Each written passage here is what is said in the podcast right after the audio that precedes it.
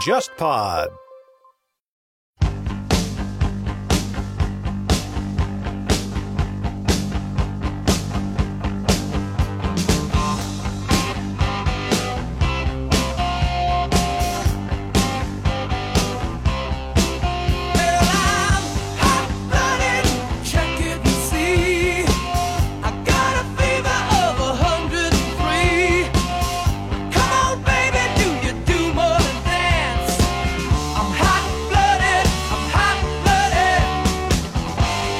当时有西方的媒体在九十年代初的时候，就是说质疑日东京呃股市的价格，就是觉得太高了。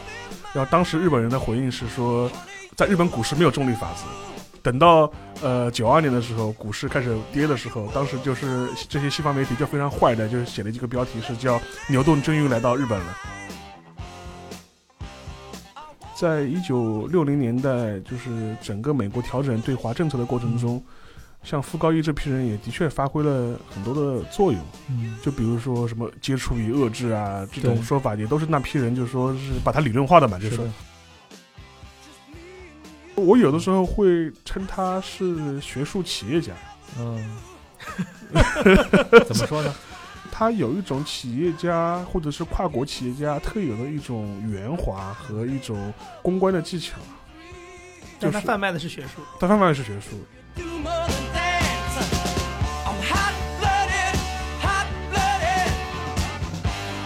各位听众，大家好，欢迎收听这一期的《忽左忽右》，我是陈永良，我是杨一，我是邵新军。嗯，从一九年的最后一个月开始，突然发现邵老师进入了一种准陆大鹏的状态啊，突然有好几本书要出来了，嗯，呃，都是翻译的作品，一本是那个驻日大使格鲁的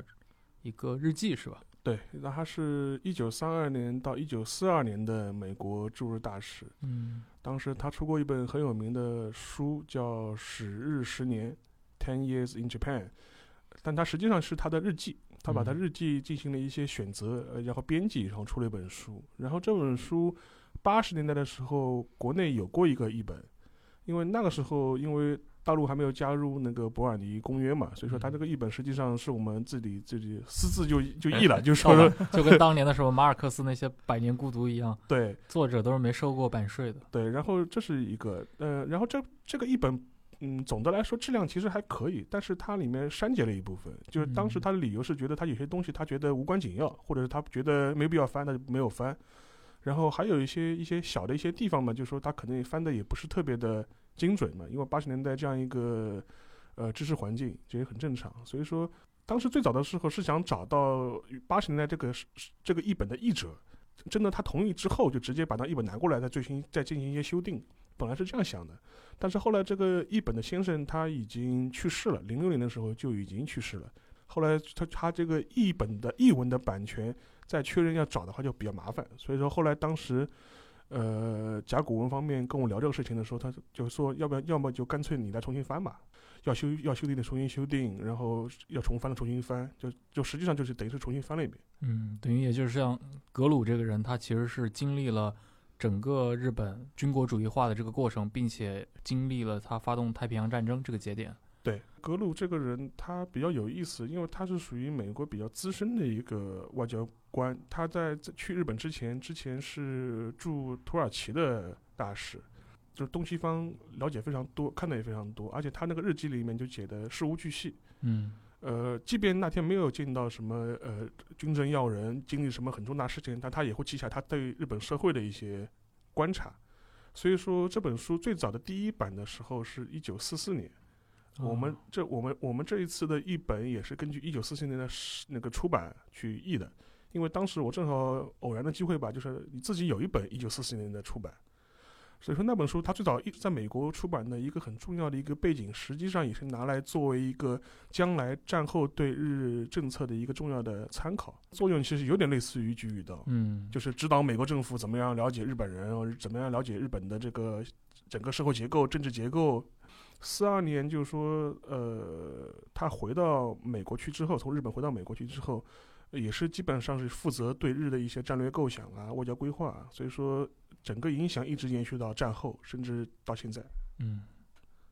对。那刚提到这本是格鲁的日记啊，应该就叫《十日十年》。对他这本书还没有上，可能但是可很可能我们过完这个春节之后，对，春春天应该是春天。嗯，另一本书我已经是收到了，呃傅高义的《日本还是第一》。日本还是第一吗？就是这个书是，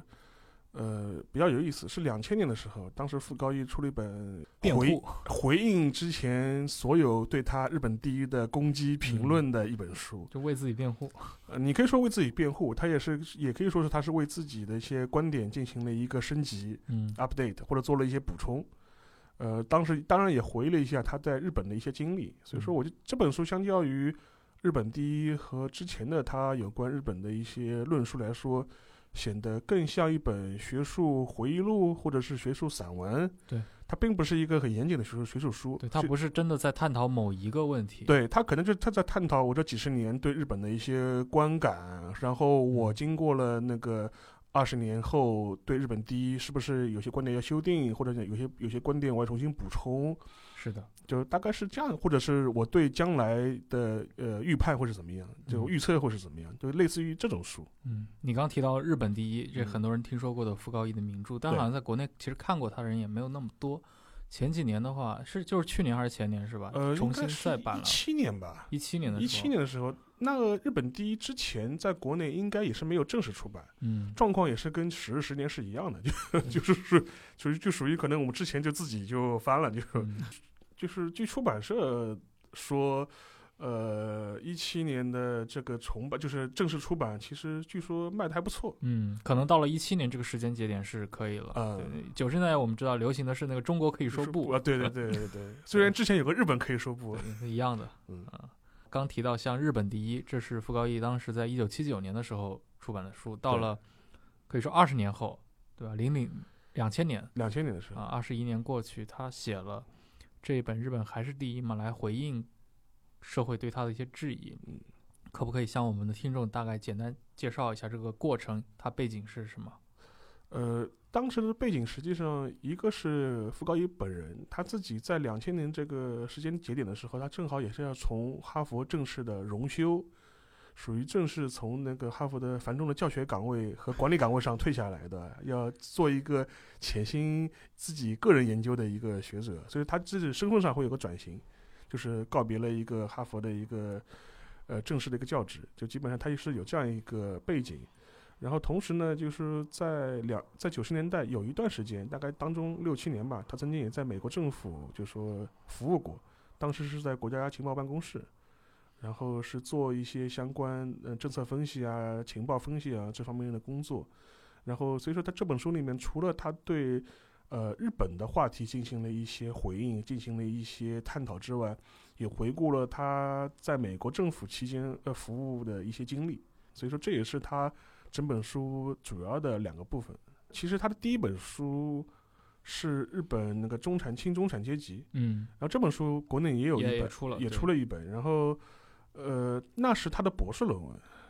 等于是当时当时他五十年代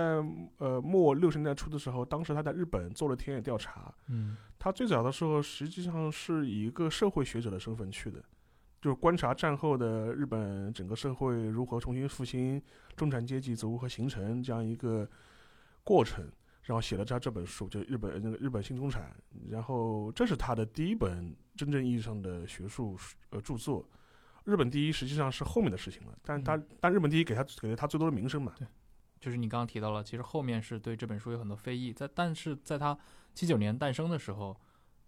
美国包括整个学界，包括读者那儿，这本书的反响如何？这个事情，呃，话分两头说了。第一个是他在欧美，呃，这本书刚出来的时候，实际上面一个大的背景是日本的，日就日本商品其实正好是在美国就是说所向无敌的这样一个时代嘛。呃，又经过了东京奥运会，经过了那个世博会，然后宣告日本重新回到了世界舞台的中心，然后日本货也从了一个低价的廉价品变成了成为一个新兴科技的一个代表。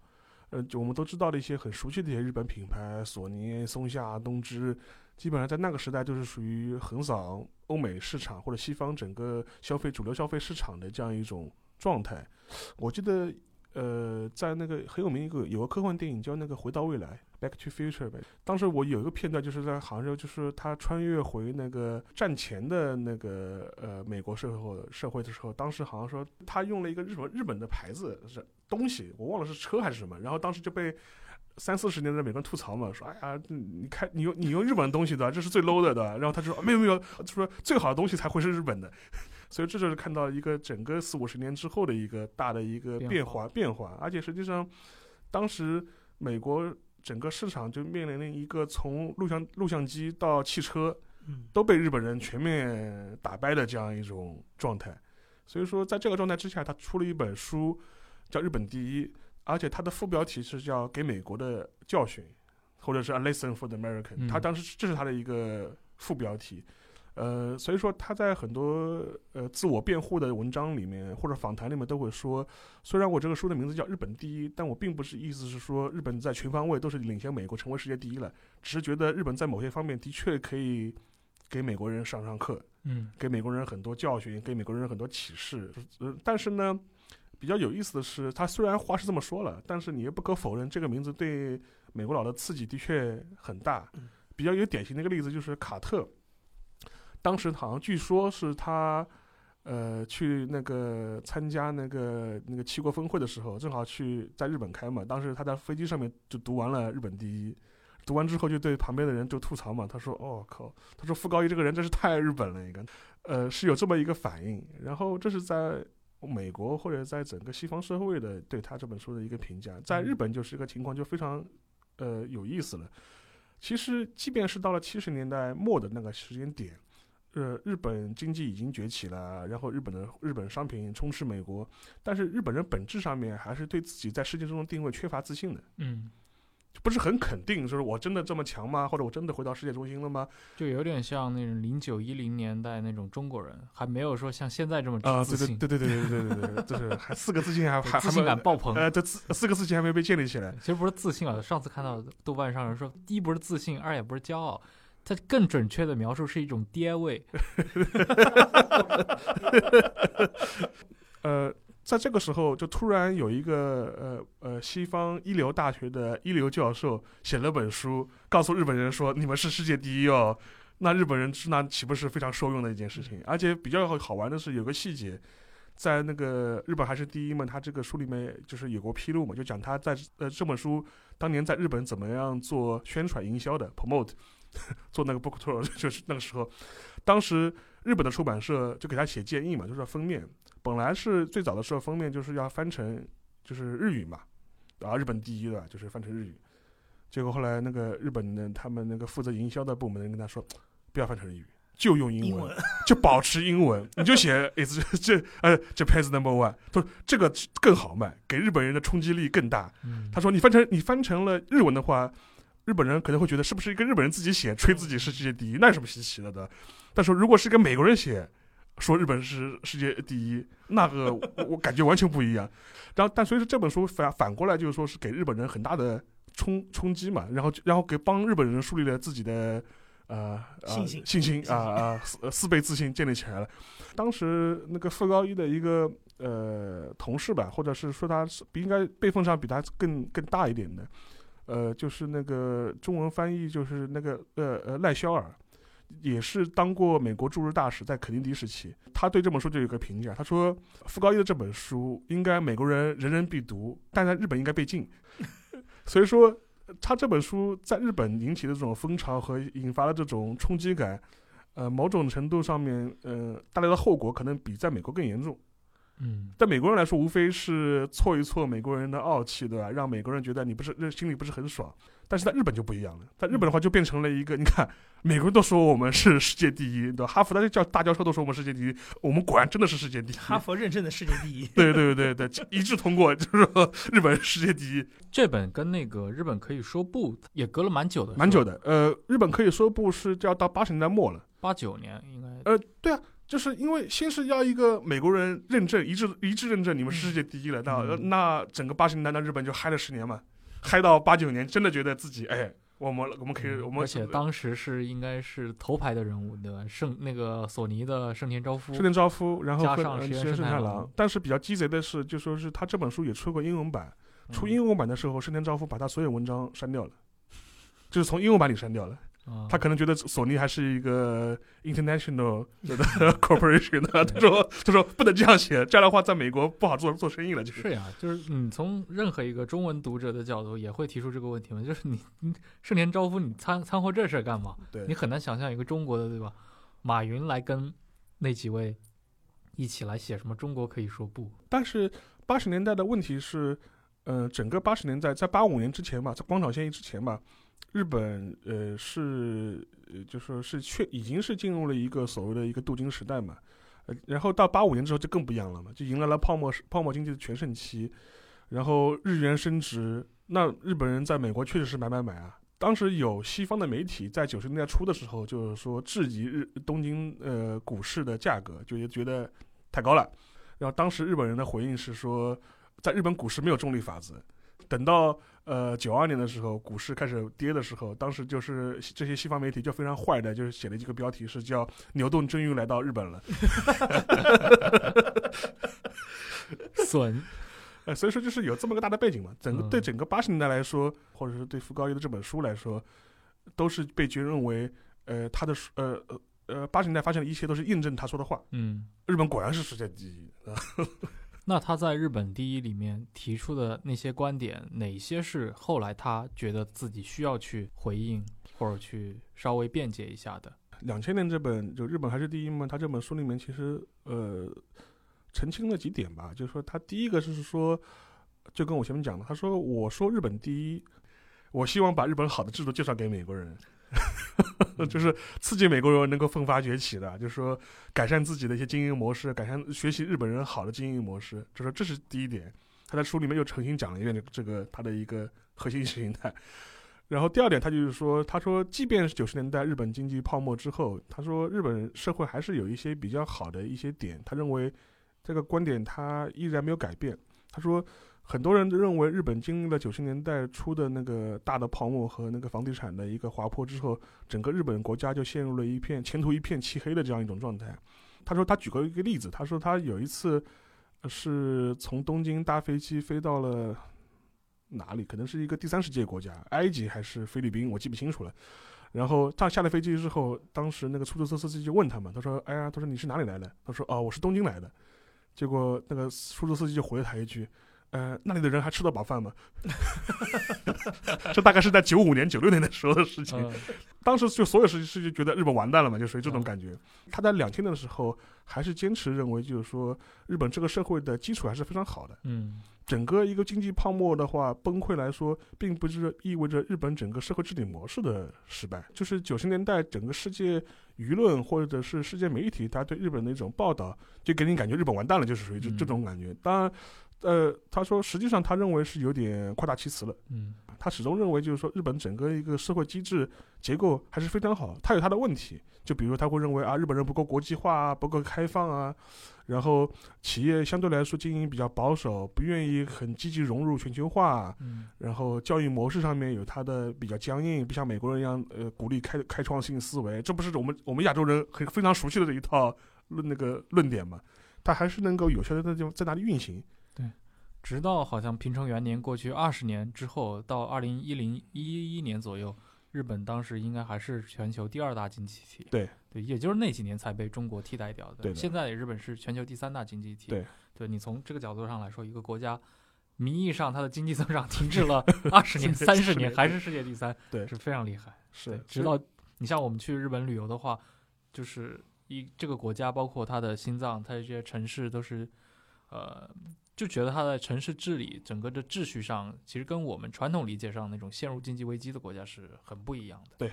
所以说，我觉得它更真正陷入经济危机的可能是智南美、拉美的那些委内瑞智利、委内瑞拉这种国家，对，因为像这种国家，可能经济一旦停滞之后，整个社会秩序就会有问题嘛。逃票的逃票，面包涨价的 抗议的抗议。对，所以说我觉得这个可能不太一样吧。然后另外一个，他也会觉得，整个九十年代泡沫经济的崩溃，更多是对八十年代啊泡沫八十年代畸形泡沫的一种正常的一种调整，嗯正常的一种调整。呃，而且反过来说，我们回头看九十年代很多调整，某种程度上也是人为造成的嘛。呃，九十年代初的时候，日本央行的一系列神鬼操作的，吹爆了这个整个泡沫经济嘛，让它让整个日本的这种经济，你可以说硬着陆，或者是或者是怎么样，它没有一个非常好的一个台阶，让它一一一步步把这个泡沫稀释掉。七年以后，那个一九九七年亚洲金融危机，后来不是那个沈连涛，嗯他以前是那个什么，当时香港金管局的局长，对，后一之前也是马来西亚，他是当过财政这块的官员是吧？应该是对。他后来在零七年写了一本那个《十年轮回》啊，这本书对于九七年的那个复盘非常详细。他其实到最后说白了，就是说到最后，就他就指出来，就他妈是日元惹的祸。对，嗯，刚提一直在说这本傅高义的零零年的书，嗯那个二零年啊，又过了二十年，又过了20出了中文版。对啊，我觉得傅高义这个人好像挺有意思。他作为一个学者，你可能会觉得以前可能在五十年代，可能费正清这样的人，对吧？对于美国对于亚太的政策会很有影响力，或者至少是中国人觉得是很有很有影响力。那到今天为止，傅高义某种程度上对于当代他的名气是不逊于 费正清的。嗯呃，我想知道他对于美国政府、对于中国的这些嗯看法也好，他真正发挥影响力吗？还是他他的一些观点更局限于畅销书或者一些学术领域？呃，应该这样讲，就是说从那个费正清开始，他们这一批哈佛的亚太研究研究者吧，无论是研究中国还是研究日本，甚至研究韩国，呃，他们有一个非常明确的一种呃呃怎么说呢，就是参与公共决策的一种愿望。嗯或者是说这这这种这种企图心非常强，而且实际上他们一般来说也不排斥积极的参与公共事务的一些决策。在一九六零年代，就是整个美国调整对华政策的过程中，像傅高义这批人也的确发挥了很多的作用。嗯就比如说什么接触与遏制啊这种说法，也都是那批人就说是把它理论化的嘛，就是说的。就说哎，那个基辛格在从政之前是不是也是对啊在对啊，他是在政府学院的是吧？对啊。然后基辛格就基辛格是更典型嘛，就是基辛格更典型。他是更年轻的时候就对被挖过去了。而且他是很早，就是他写的是一些就是大国之间的核战略嘛，就是这是他的嗯最早的一些学术研究嘛，嗯只不过是学而优则仕了嘛，然后很积极的是作为那个呃作为那个实践者来来实践他的一些大国的一些政治观念，但是像傅高义这批人，其实更多呃更当然因为傅高义他是做中国历史嘛。所以说，相对来说，呃，学术色彩更浓一点。嗯但是他从来不排斥一些呃这公共议题、政治议题的一些讨论，而且实际上像美国的一些呃外交决策机构，或者是一些一些像参议院啊，或者是国会，经常也会找他们作为一些专家证人。像六十年代的时候，他经常去去参加一些参议院的就 public hearing，就是说是作为学术证人，然后去分析他对分享他对呃中国的一些看法。比较有名的意思就是他六十年代呃六四六五年吧，当时他去呃参议院做做作作证的时候，他就提出了一个很核心的概念的意思，说军事手段无法解决对华问题。他说，他说中美冲突很大程度上是一种文化冲突，所以说，所以说你不能用军事手段去解决，你只能用文化手段来解决，来化解这个事情。而且，而且你不能就说是把中国这样一个当时这么大庞大的一个人口隔绝在世界秩序之外，你必须把它纳入世界秩序，然后再慢慢改造它。这是他最早提出了一些观念嘛，但也不能说他的这个决策，他的这个说法影响了美国政府的决策，或者或者是说他的这种说法跟美国决策的一个政治倾向是暗合的。当时美国整个政治政坛都是有这个暗流或者有这个认知，只不过他把它理论化了，就是说，然后把它说化回成一种更学术化的一种语言，嗯然后之后嘛又会被政府拿来重新的再利用，是这种互相影响的这种关系。所以说，像他这种学者会参与的非常多。我之前提到的那个，也是日本史的一个日本研究的一个专家了，赖赖赖肖尔，他也当过尼克呃肯尼迪时代的驻呃美国驻日大使。所以说，他他他也是哈佛的教授，那个也是费正清的同事，也是傅高义的同事。所以说像，像他是有这样一个传统的。嗯所以到傅高义这里的话，他更加是这样子的，就是他从来基本上，他从六十年代、七十年代就会很积极的参与一些呃相关美国政治部门的一些讨论，甚至在呃六十年的时候，曾经在哈佛内部有过一些争论，就是关于学术机构是不是要深度参与美国的一些情报机构的一些合作。呃，他呃他，我记得他当年也在哈佛的校报上发表过相关的议论，他就认为这个事情。呃，只要遵守一定的原则，也没有什么不可以的。在九十年代的时候，他也亲自进入过美国的政府。嗯，呃，他当时是去了美国国家情报情报办公室。然后这个是一个什么样的单位？他当时实际上就是一个，当时有一个类似于各个部门之间的情报联席会议的这样一个机构。然后是目的是为了统筹协调来自各个部门的相关情报，然后形成一个简报之后，对美国都要向美国总统进行一个汇报，就基本上是这样一个过程。呃，当时找他去的，或他或者是他的老板是那个 Joseph Nye，就是是就是很有名的提出那个 soft power 的软实力。软实力的这个人嘛，写那个大趋势，后来又写了一本中国大趋势，对对对，然后好像前几年其实来中国也蛮多的，我记得他经常来中国，对我感觉经常现在感觉就是来圈钱的，呃，因为他走穴走穴的，走穴走穴，他他这种算那种未来学家嘛，有点呃对的，然后这等于是跟他是合作的，然后当时的话，这个国家情报。呃，办公室他的他的负责人实际上当时是由那个中央情报局的局长兼任的。嗯，呃，所以某种意义上来说，你也可以说他是在为中央情报局打工，这个嗯，这个也没什么太大问题。当然，这个组织在组织在九九幺幺事件之后，说进行了重新调整，因为当时就美国政府自我反省嘛，就觉得情报机构整合不够啊，情报交交流内内部交流不畅啊，所以他就设计了一个国家情报总监这样一个位置，来跟位阶更高，来统合整个各个部门这种情报机构。所以说他自己也亲自参与过呃美国的一些政政治决策的一些过程。他在这本那个日本还是第一嘛当中有一章。就是回顾他在嗯嗯，就是美国政府服务的过程，就九十年代九十年代这一段，这段其实说实话，我觉得呃更有意思点，就比就是比他吐槽日本或者是了解日本，当然从我从我角度来说，可能更有意思点。一个嘛是因为他讲的很多事情，其实我之前也知道，讲讲日本的这些事情，其实我自己心里也有数，也知道，不是很对我来说不是很新鲜。另外一个嘛，因为我自己也是做一些。类似也不要类似了，就是说是跟我的工作有点交集，所以说他讲的一些东西，我觉得我蛮有同感的。就是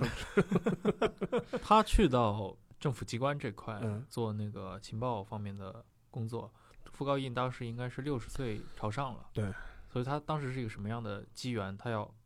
离开学校去到那儿，正常的一个人。就就说了嘛，那那因为那个 Joseph Nye 去了嘛，啊然后就把他拉过去了，就把拉过去了。另外一个嘛，他觉得。之前他有一些，他之前他参与公共决策、政治决策，更多是一种，又是就跟费正清是一样，对，用学者的身份，用学学者身份。但他就觉得，我是不是能够以 inside 的这种身份，给就是体验一下，增加点人生的经验，对吧？总是感觉迟了一点。他如果像基辛格那样四十来岁，四十啷当就 就进去了啊，说不定你就能当国务卿国务卿了。后来都准了。你这六十多岁再去是有点晚。对。但是他那个分析也蛮有意思的，就是说他就是他主要是承担的工作是做一些针对亚太的一些情报的一些分析和整理。嗯，就比如说他会代表，就是说是可能呃中情局方面会参加一些情报的联席会议，就是他就然后他在这个回忆里就会讲到会是怎么开的，大家是怎么样来流程是怎么样的，然后怎然后他是怎么样写内参的，这样就是按我们中国人的语境就是写内参嘛，怎如何给领导写内参的。它里面就是有一个很有名、很有名的一句话嘛，我觉得对很多内参的工作者们都适用，无论是无论是中国人还是美国人。他说，写内参要最根本的原则就是叫一页原则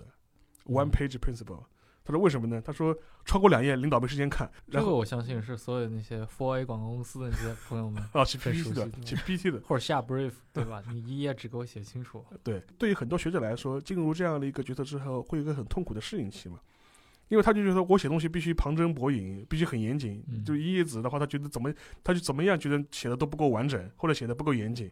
但这个就是他说，他说他从哈佛去了这样一个位置上面，他就是他要克服的一点。他有讲他经手的一些，比如说事件嘛，或者一些专门的一些议题。他在那个回忆录里面，重点是讲了，呃，他跟呃 Joseph Nye 怎么样重新起草美日安保的。嗯。他在每日安保里面就是发挥，就是这个新的每日安保条约当中发挥了哪些角色？然后他和角色分奈的一些初衷是怎么样来定的？他在书中把以后也会把这个称之为傅高义和 Joseph Nye 的一个横杠协议，就是 Nye 和傅高义协议，就是他会有这样一种自我的一种标榜吧。然后他的书里面其实有有一点也很有意思，他有一个很非常强的一个政治正确的意识，他在里面会不断的提说，哎呀，我们重新修订美日安保条约，或重新为美日安保同盟关系定位，并不是针对第三国。也更不是针对中国的，但是他写那本书的时候是书的时候是在两千年，两千年，两千年，但他还是很有意识的会在里面是强调这一点，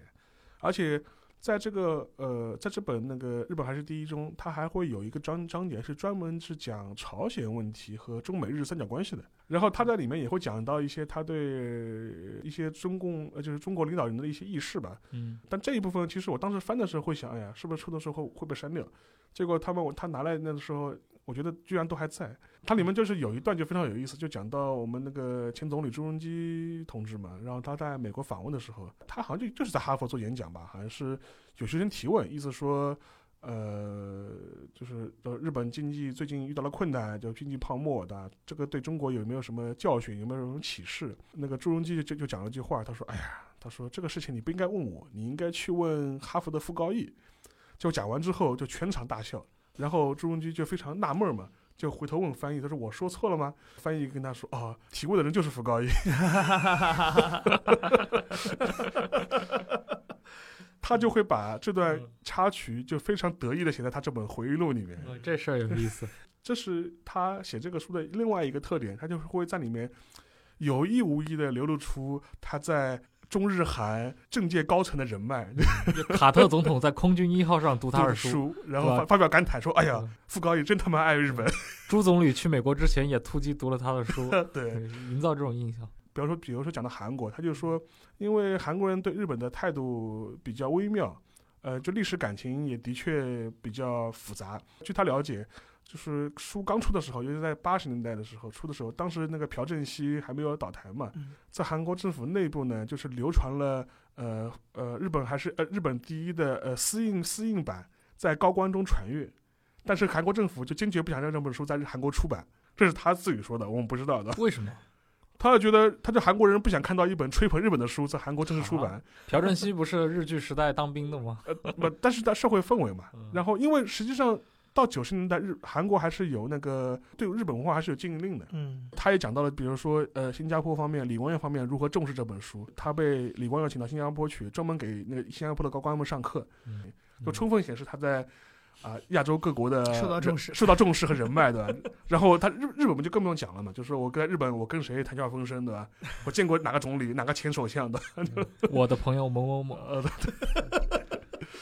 从沙老师说的这些。译文里面其实可以看得出来，就美国政府其实对整个的亚太的关注也一直都有的嘛，而且是一直研究的很深的。对我印象中，好像你是在另一次的，就是在 B B 站上一个，啊，对啊，你在 B 站上不是有一个视频吗？对吧？在讲那个二二六这个问题。嗯。然后你好像中间也引述过，说七五年应该是基辛格会见会见谁？多勃雷宁还是会见谁？多勃雷宁。对，是会见多勃雷宁，对吧？苏联驻美大使。对。啊，当时说过一个问题，说好像说美国从七五年的时候就已经担忧在亚太会形成一个以中日为那个支点的中呃区域联区域同盟。对对对，区域同盟。因为当时是七五年的时候，当时有一次会谈是那个基辛格跟多伯雷宁之间展开的，然后。呃，就是双方讨论就是对华关系啊，或者是对日本的一些关系的时候，当时基辛格就有意无意的讲了一句话，意思说，因为当时田中角荣就抢先嗯跟中国恢复正式恢复外交关系了嘛，这件事情让美国人非常耿耿于怀，就觉得田中角荣这家伙就是摘了桃子嘛，而且之前也没有跟美国做过充分的沟通，嗯，这也解释了后面为什么田中角荣会很快失势倒台的，多少多少多多少少是有关系的。然后当时好像就谈到这个事情的时候，当时基辛格跟多布林宁就是有一段对话，呃，基辛格大致的意思是说，如果将来中日之间越走越近，形成了一个区域的一个同盟，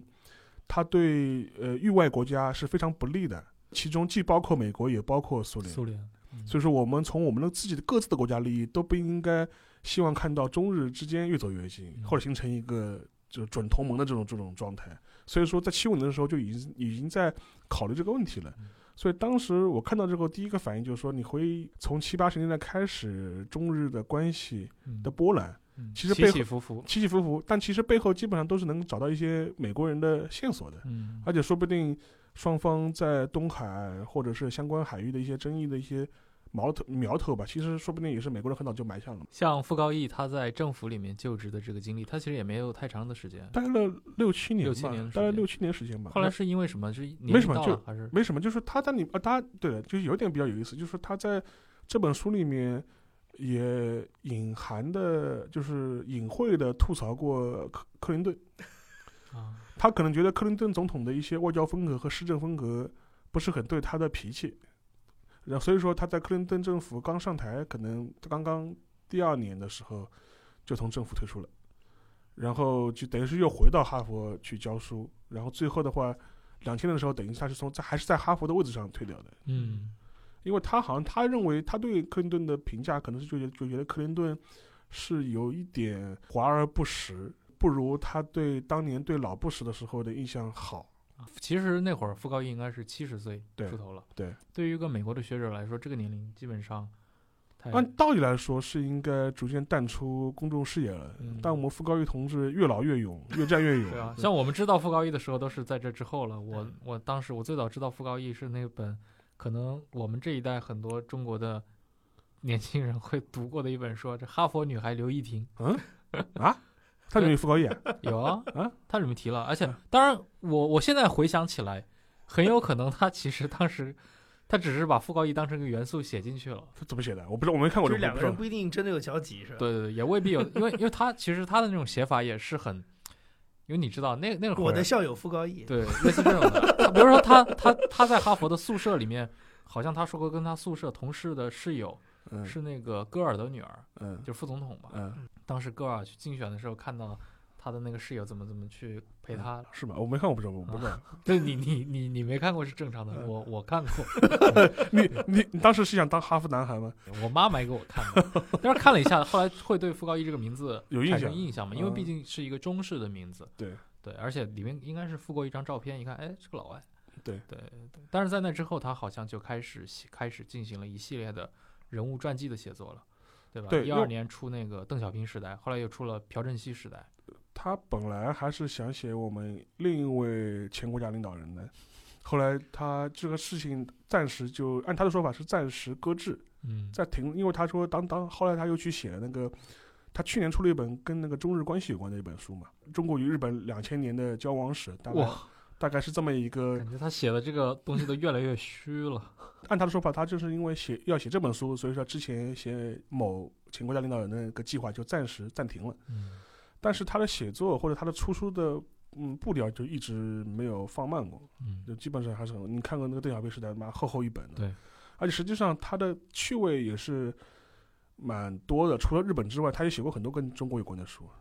比如说写那个先人一步写广东改革开广州广东改革开放的，写广州的，然后那个在大陆印的时候，就像一个学术书籍，那对啊，整个封面就是个学术书籍的样子。对啊，所以说，然后他又对韩国也有有有他的关注，所以他基本上是对中日韩的东亚三国基本上都是，呃，放在整体进行一个考察的。因为我没有跟他面对面的交流过，只是听过他的讲座，或者是这种很多人的这种场合。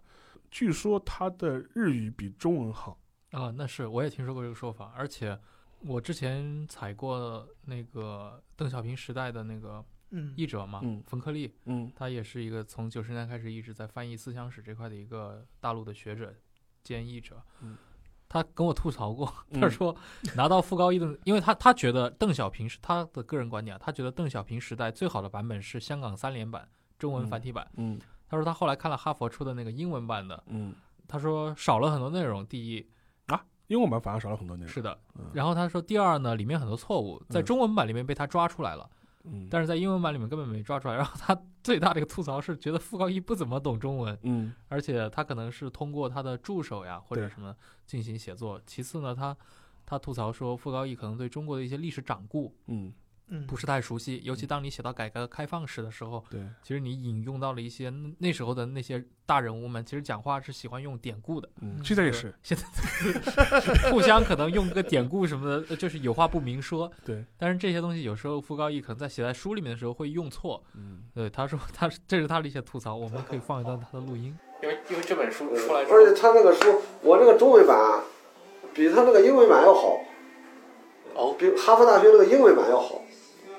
我给他改了好多错误，这个老头子他都不承认。我也听说是这样子的，因为他的日语应该是肯定应该是没有问题的，因为他最早就五十年代六十年代的时候去日本的时候，就是做田野的时候，做田野的时候，他就要是做访谈的，他也说过一些日本人的这种政要当学生，然后原来的日本驻上海领事姓片山，然后他就是那个傅高义的学生，哦，就是那个片山和之先生吗？对，就大光头，光头光头胖胖微胖，呃，光头领事的，对对，他以前他现看上去很和善的一个中年人。他现在已经就是调任回调回日本了嘛，回日本了回日本了嘛，但是他就是傅高义的学生，哦，他是傅高义的学生，他博士，他等于是傅高义的博博士生，所以是不是也嗯说明傅高义在日本嗯，还是很能？对啊就是他的，比如说我成为他的学生这事儿，在日本还是还是可以吹吹牛的认这事儿。啊，是是是，还还还是可以吹牛的，嗯，对，给给一代日本人这深刻的记忆的。所以你翻这本书的时候，你有发现像前面冯克利说的，就是有什么错吗？抓得出来的错？有啊，他有的时候会把一些日本人的人名拼错。其实我们加了蛮多的注的，就是我大里面大概加了一百多个注吧，嗯，因为它里面会，因为你知道他的这种写法，它是有点像学术回忆录，有点像这种学学术的随笔，然后会回忆他什么就是就是说丰富的一生的，它里面会随便提到一个人的名字，或讲到一件事情。但是对中国读者来说，如果你不了解，你对日本史不是很了解，你对当嗯。代日本社会也不是很了很了解的话，有些时候你不知道他在说什么。是的，所以说，我就加了很多注在里面，就是无论是关于这个人啊，还是关于他提到的一个专有名词啊，或者某件事情也好，然后呃，在翻译过程中就会发现，他有一些人的名字是应该是写错了，应该是写错了，就是、呃，因为他可能因为他英文版的时候，编辑可能没有办法识别，嗯，但是你翻中文的时候，就是你你会日语，你去看的话，你就觉得这个人是好像不对嘛，就是不是这个人，就是 就是，然后就说，所以说我在这里面有有个别的，就说是可能一两处的话，我就会说，呃，疑似犯错，然后根据他的描述，我应我认为应该是谁。还有一种是他是把人记错了，就是他不是拼错的，他就是把这个嗯人、就是身份就是搞错了，嗯，大概也有大概一两处。因为他毕竟他也不是不能说是那种非常严肃的我的整一个回忆录，对对对对对他也不像那种什么李宗仁回忆录，对对对谁谁谁杜鲁门回忆录，对，没有他唐德刚帮你改，没有，它其实就很薄的一本书，对，很薄的一本书，，其实更接近像散文。学术随笔。对，傅高义老师从一零年代，就是我们这个世纪的一零年代之后，连续出了那几本传记，我们当时都还以为是不是他要出一个系列，这个亚洲的强人们，嗯，感觉他好像更关心的就是东亚这三个国家。对的，然后之前现在就我就不知道他这本呃《中日关系》这本书出来之后，他会不会重拾之前呃某国家领导人的那个那个计划？那个蛮期待的，因为从今天来看，呃，他积他之前的积累的那些资源蛮深厚的。当然，有的人可能会觉得，就是尤其我一开始翻译这本书的时候，会觉得，哎，这老老哥们儿就是在里面就是真真假假吹自己人脉多深广的。嗯，但后来我会觉得，就是说可能或多或少他在中日之间吧，可能去呃应该还是有比较深厚的一些关系的。对，这个我觉得还是要认的。对，而且实际上面，即便现在，他还是会比较频繁的呃来国内。一七年、一八年他都来过吧，一九年可能没有来过，但一八是不是二零年又要来？听说是，听说是。然后但具体的行程嗯还不是很清楚。嗯，然后之前出版这个译文社还跟我说啊，是不是看看联联络他是不是将来有机会再来上海啊？我因为他我记得他一七年的时候来过上海嘛，啊就看他现在有没有计划重拾了。所以说我觉得嗯他可能也的确是积累了一些东西，嗯就比如说他当年写广州、写广东的这一批东的时候，呃，实际上面也的确是获得了当时的地方政府的一些方便的。是，不然的话你不可能嘛，你想想看就不可能，就说是，但是他有点就比较微妙，就是比较妙的一点，就是说他在写任何事情的时候，你就会觉得他是属于这种长袖善舞，谁都不得罪。对嗯，我写日本不得罪中国，我写中国不得罪日本，就就是他所有的书讲的东这东亚三国都有这个特点。而且不光是国国别之间的不得罪，他也在你同一个国家之间、不同群体之间也搞不得罪。哎，对啊，我印象很深，当时邓小平时代出来的时候，杨奎松写过书评的呀，就批评傅高义这个文章，嗯，然后意思就是，哎，就是你说，你看你这个貌似公允写了一个传记，但其实重要的事儿都被你给回避掉了。嗯，但你某种程度上也可以解释他为什么是到现在还是能够非常主流，然后很活跃吧。嗯我觉得，如果你是一个观点立场非常鲜明的一个人，你可能会被某一些群体接受，但是，嗯，而且还有一个问题是，你有可能会经常会被人家翻老账、嗯。啊，你当年怎么怎么写的什么什么，对。就是现在被翻老账。但我们到我们傅高义同志，我觉得在这点上就非常深谋远虑，嗯，说几十年前的东西都不给留把柄。老狐狸，老狐狸，就是这个就非常呃，你可以说比较有技巧，或者是政治正确其实某种程度上挺像一个老官僚的。啊。对啊，就是我有的时候会称他是学术企业家，嗯，怎么说呢？他有一种企业家或者是跨国企业家特有的一种圆滑和一种公关的技巧。就是但他贩卖的是学术，他贩卖的是学术，对企业家来说，能够能赚到钱才是王道嘛。所以说，至于意识形态或者是一些别的立场上的东西，完全是可以被淡化处理，或者是一些回避掉的事情。我没有必要在这些问题上跟你起很尖锐的冲突嘛。你看看他去年二零一九年的时候，他还在美国的主流媒体上发表文章，讲 China is not an enemy。就是他也不是领先了什么一百多个美国学者在发公开信嘛，意思说啊，中美之间还是应该合作共赢啊，类似于 就类似就这种 这种他这种形象示人嘛，哎，我插一句啊，嗯因为当时《邓小平时代》这本书出来的时候，其实在中国国内等于是当年的年度书籍嘛，所有人都在聊这本书。嗯，那朴正熙时代这本书出来的时候，在韩国有类似的反响吗？因为这本书好像在中文世界没有一点声音，对，呃，而且没有中文版吧？呃，但据据说译文社下个出版计划就是朴正熙时代，因为他们现在译文社应该跟傅高义建呃建立了一个比较好的合作关系，嗯，我觉得如果能以《邓小平时代》这本书的体量嗯，或者规格去写一本关于朴正熙的传记的话，其实中国的读者们对对他们来说也是一个很好的了解韩国历史的窗口。但国内有什么很正经的朴正熙的传记吗？就有一些很无聊的，也不是无聊吧，就是一些 什么我看过呀，朴正熙血溅宫颈洞，体会一下这书名，这这这这是这到底是这是正式书名吗？这是折子戏还是这是正式书名吗？是呀，你说这是连环画也行对吧？朴正熙血溅宫颈洞，安德海命丧济南城，就类似这种的。它的一个好处就是它始终还是能够把整个东亚三国放在一个整体的一个框架里去考量。这个我觉得主要还是得益于它是美国人的一个 outsider 的一个视角。对，反倒是我们中日韩国家的人嗯，会各自更强调自己的这种嗯啊独特性啊，我们我们跟你不一样啊，就是这个口味看。但是他都作为一个美国人来说，他觉得你们各自都有各自的一些问题，或者有各自各自历史上的一些相似的点。呃，就前面讲那个片山片山和志嘛，然后他呃去年在就是他去年他回外务省之后，是去了外务省的一个内部的一个培训学校，等于是退休前的一个过渡吧，给我嗯感觉是这样子。他当时好像接受了一个媒体采访，就讲到当时的中美贸易摩擦嘛，然后他的一个评价就是说是觉得，哎呀，就是我们日本人其实都有类似的经验的。他说，当年泡沫时代的时候，就日本人在美国的很多行为，呃，其实没有很多考虑到美国人美国人人民的呃感情，就比如说买了那个哥伦比亚，嗯，就比如说买了那个克莱斯勒的，类似像美国地标式的东西呢，其实买了之后反而对不利于当时的日美关系，深深刺激了美国人民，对吧？伤害了美国人民的感情。就是事后反省的时候，是这样做的确是不太太不太妥当的，对吧？就是他说之前两年，呃可能可能中国人在美国也有类类似的事情的。是买华尔道夫嘛？嗯、对，他说可能也有类似的事情。他说，他说，其实他说你们中国人其实应该更应该从日本的经验能够吸取教训。嗯，那非常感谢沙青青老师今天带来了由他翻译的新书啊、其实是两本译作，中间的一本对吧？另一本那对个格鲁的格鲁的话，这个日记《十日十年》。对格鲁的话，可就是等到三四月份如果出的话，说不定可以再聊一起。那再次感谢沙老师，我们下期再见。再见。再见。